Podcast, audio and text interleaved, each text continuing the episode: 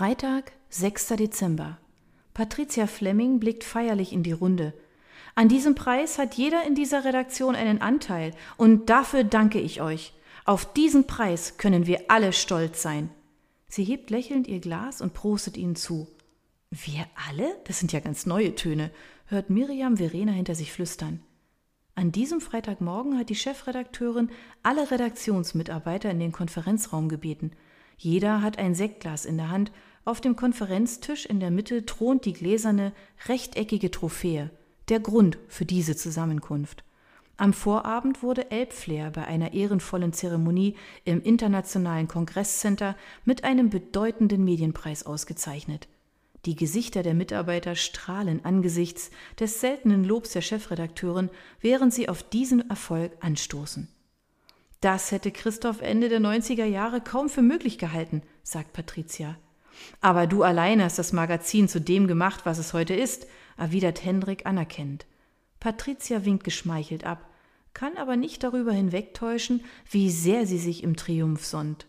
Christoph Berger galt als Profi, dem aber der Ruf vorauseilte, ihm fehle das nötige Quäntchen Gewissenlosigkeit, das man zum Erfolg braucht. Als er das Magazin gründete, dümpelte es in den ersten Jahren eher mäßig durch die Medienlandschaft. Die finanziellen Mittel waren vorhanden, aber so richtig in Schwung kam das Magazin erst mit dem Einstieg seiner Studienfreundin Patricia, einer Karrierefrau mit scharfem Kalkül und den nötigen Attributen, die ihr offenbar schon in die Wiege gelegt wurden. Von diesem Zeitpunkt an etablierte sich die Zeitschrift rasend schnell nicht zuletzt durch eine gelungene und breit gefächerte Themenmischung um Sachsens Landeshauptstadt hat sich die Auflage seitdem mehr als verzehnfacht. Dann kam der Tag, an dem Christoph Berger unverhofft ein Angebot erhielt, das er nicht ausschlagen konnte. Er nahm es an und zog nach New York. Obwohl er die Fäden komplett in Patrizias Hände übergab, fungiert er bis heute als Geldgeber und ist nach wie vor der große Boss von Elbflair. Wie die meisten Redakteure ist Miriam ihm jedoch noch nie persönlich begegnet und kennt sein Gesicht nur aus Zeitungsartikeln. Wo wird dieser hübsche Preis denn künftig stehen? fragt Tamara. Für Patricia gibt es da keinen Zweifel. Natürlich in Christophs Büro in Manhattan. Er wird ebenso stolz darauf sein wie wir, wenn ich ihm dieses Schmuckstück in zwei Wochen überreiche. Oh, ein bisschen schade, findet Verena. Hier bei uns würde er auch gut aussehen. Das stimmt, aber ich will ihn damit überraschen, verrät Patricia, die jedes Jahr über Weihnachten nach New York fliegt und dem Boss den Jahresbericht des Unternehmens präsentiert. Patricia lässt es sich nicht nehmen, dafür extra zu ihm zu fliegen, obwohl sich das sicher auch anders lösen ließe, per Videokonferenz oder via Skype etwa. Während sie immer gern betont, wie sehr sie den New Yorker Weihnachtstrubel liebt munkelt man seit Jahren hinter ihrem Rücken, die beiden würde weit mehr als schnöde Zahlen und Jahresberichte verbinden. Und diesmal werde ich diesen wichtigen Preis im Gepäck haben, erklärt sie mit Genugtuung in der Stimme. Christophs Augen werden wie Christbaumkugeln leuchten.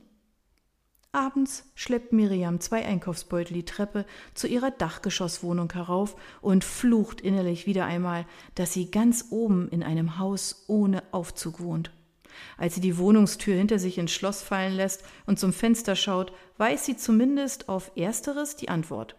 Es ist dieser eindrucksvolle Blick über die Dächer und Parks von Striesen, der für alles entschädigt.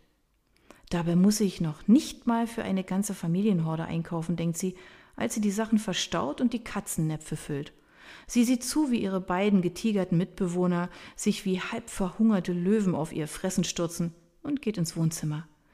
Pearl! schreit Miriam beim Anblick der Scherben auf dem Boden vor dem Schrank. Das war meine schöne Kugellampe! Offenbar hat die Katzendame ihr immer noch nicht verziehen, dass Miriam ihr vor ein paar Tagen die ihr zustehende frühmorgendliche Aufmerksamkeit nicht zukommen ließ und die Frechheit besaß, sie mit einem kurzen Kraulen abzufertigen. Poppy steht bestürzt neben Miriam und betrachtet miauend das Scherbenunglück, während Pearl hoch erhobenen Hauptes zum Bücherregal schreitet. Das Telefon klingelt und die Scherben müssen warten. Es ist Caro, die sich lautstark nach ihrem Befinden erkundigt. Miriam hält den Hörer ein Stück weg von ihrem Ohr. Im Hintergrund quäken Lotte und Felix, die Zwillinge. Bei dir ist es lauter als zum Redaktionsschluss im Büro, stellt Miriam fest und lässt sich auf das Sofa fallen. Sofort springt Poppy auf ihren Schoß, während Pearl erhaben wie eine Diva zwischen zwei Büchern im Regal thront. Caro seufzt.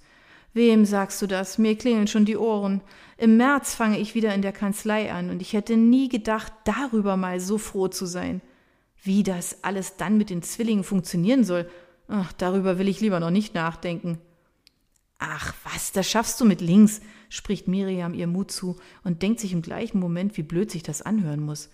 Als ob du darüber Bescheid wüsstest. Hm. Zwar hat sie durch ihre enge Freundschaft zu Caro eine gewisse Ahnung davon, was das Muttersein neben großen Glücksgefühlen noch so alles mit sich bringt, aber wie es sich tatsächlich anfühlt, davon hat sie keinen Schimmer. Sie fragt sich kurz, wie wohl ihr eigenes Leben mit Kindern und Ehemann aussehen würde, wenn jauchzende Kinder sie beim Heimkommen begrüßen würden, anstatt schnurrende Katzen, und ein Mann sie umarmt und küsst. Miriam schüttelt sich. Ihr Leben ist völlig okay. Es ist ja nicht so, dass sie sich gegen eigene Kinder entschieden hätte. Aber Vorstellung und Realität sind zwei grundverschiedene Dinge. Und nach dem desaströsen Beziehungsende mit Philipp vor über einem Jahr fühlt sie sich als Single pudelwohl. Poppy regelt sich schnurrend auf ihrem Schoß und Miriam krault ihr weiches Fell. Bist du noch dran? fragt Caro. Äh, ja, was hast du gesagt? Ich wollte wissen, was du zu deinem Geburtstag planst. Ah, fällt aus, erwiderte Miriam wie aus der Pistole geschossen. Das kommt überhaupt nicht in Frage, empört sich ihre Freundin. Nur weil du Heiligabend Geburtstag hast, lassen wir ihn ganz bestimmt nicht ausfallen. Komm zu uns. Du weißt, du bist jederzeit willkommen und an Heiligabend sowieso. Wir würden uns alle freuen, auch meine Eltern. Das weiß Miriam. Meistens hat sie Weihnachten erfolgreich ignoriert, weil es ihr schon lange nichts mehr bedeutet. Sie sieht keinen Sinn darin, in der Kirche oder sonst irgendwo die Geburt Christi zu zelebrieren, wo der liebe Gott den perfiden Plan für sie ausgeheckt hatte, ihr die Familie zu nehmen. Hin und wieder hatte sie sich von Caro überreden lassen, die Feiertage bei den Steiners zu verbringen. Einige Male war sie auch bei Tante Ira, der Schwester ihrer Mutter in Berlin gewesen. Oder sie war mit Philipp verreist. Im Grunde war es ihr egal, wo sie an Weihnachten war, Hauptsache es ging schnell vorbei. Aber dieser Dezember ist anders. Seit dem Interview kommen ständig diese alten Erinnerungen hoch, Caro. Sogar beim Schlittschuhlaufen neulich. Ich weiß echt nicht, was mit mir los ist.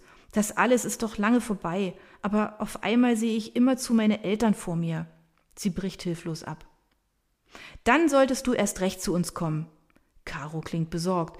Das ist allemal besser, als Heiligabend allein in deiner Wohnung zu hocken und Trübsal zu blasen. Miriam schüttelt den Kopf. Ich mag mein Zuhause aber. Außerdem hast du genug Stress mit den Kleinen. Caro sagte über ihre Wohnung mal, sie erinnere sie ein bisschen an die Bibliothek aus The Fantastic Flying Books of Mr. Morris Lesmore. Das war natürlich maßlos übertrieben, aber die vielen Regale mit hunderten Büchern der wuchtige Schreibtisch und vor allem ihr geliebter Patchwork-Lesesessel im bunten Farb- und Mustermix in einer Fensternische offenbaren ihre Leidenschaft für das, was andere einfach nur Lesen nennen. Für Miriam ist es ein Eintauchen in andere Welten und das Vergessen von Raum und Zeit. Ich mag deine Wohnung auch, aber an deinem Geburtstag schmeiße ich eine Party für dich, keine Widerrede. Oder wir gehen abends irgendwo ein Trinken, wenn die Zwillinge im Bett sind. Miriam seufzt resigniert. Sie ist dankbar, eine Freundin wie Caro zu haben, aber aus Caros Plan wird nichts. Du bist so ein Schatz. Manchmal glaube ich, ohne dich und deine Eltern wäre aus mir eine, weiß nicht, durchgeknallte Irre geworden. Nach all dem, ich werde diesen Dezember schon irgendwie überstehen, keine Angst. Es wäre allerdings einfacher, wenn diese belastenden Erinnerungen wieder verschwinden würden. Poppy hebt den Kopf von ihrem Schoß und schaut Miriam aus ihren gelben Katzenaugen aufmerksam an, als würde sie spüren, dass etwas nicht stimmt. Vielleicht musst du lernen, mit den Erinnerungen zu leben, anstatt sie wegzuwischen. Sie sind schließlich ein Teil von dir, sagt Caro vorsichtig. So etwas in der Art hatte damals mal eine Psychologin zu ihr gesagt. Irgendwann war Miriam nicht mehr hingegangen, weil sie der Meinung war, dass es nichts bringt, mit einer fremden Person darüber zu sprechen, welche Gefühle es in ihr auslöst, wenn sie an den Tod ihrer Mutter oder das Verschwinden ihres Vaters denkt. Ab Januar bin ich wieder ganz die Alte, versprochen. Mach dir keine Sorgen, sagt Miriam mit fester Stimme. Sie schluckt und schnieft und wischt sich über die Augen, damit die wartenden Tränen nicht anfangen, ihr übers Gesicht zu laufen. Poppy zuckt kurz, als eine einzelne Träne auf ihr flaumiges Ohr tropft. Nachdem sie sich verabschiedet haben, kramt Miriam in ihrer Handtasche nach einer Packung Taschentücher. Stattdessen zieht sie etwas anderes heraus. Eine Nikolausstiefel aus rotem Samtstoff, liebevoll befüllt mit Nougattäfelchen, Marzipan, Pfefferkuchen, einem Schokoladenschneemann und einem Piccolo-Sekt Miriam überlegt, wer in der Redaktion ihr damit wohl eine Freude machen wollte. Patricia käme ganz sicher nicht auf so etwas. Vielleicht die schöne Tamara? Nein, so eine liebevolle Kleinigkeit passt nicht zu der luxusliebenden Blondine. Die würde sie eher mit einem Wellness-Tag oder mit Eintrittskarten für irgendeine Society-Veranstaltung beschenken. Jasmin ist es schon eher zuzutrauen. Sie würde alles geben, um an Weihnachten alle Menschen glücklich zu sehen. Von wem auch immer das nette Geschenk ist und so rührend Miriam die Idee findet, in ihre weihnachtsfreie Zone, passt es nicht.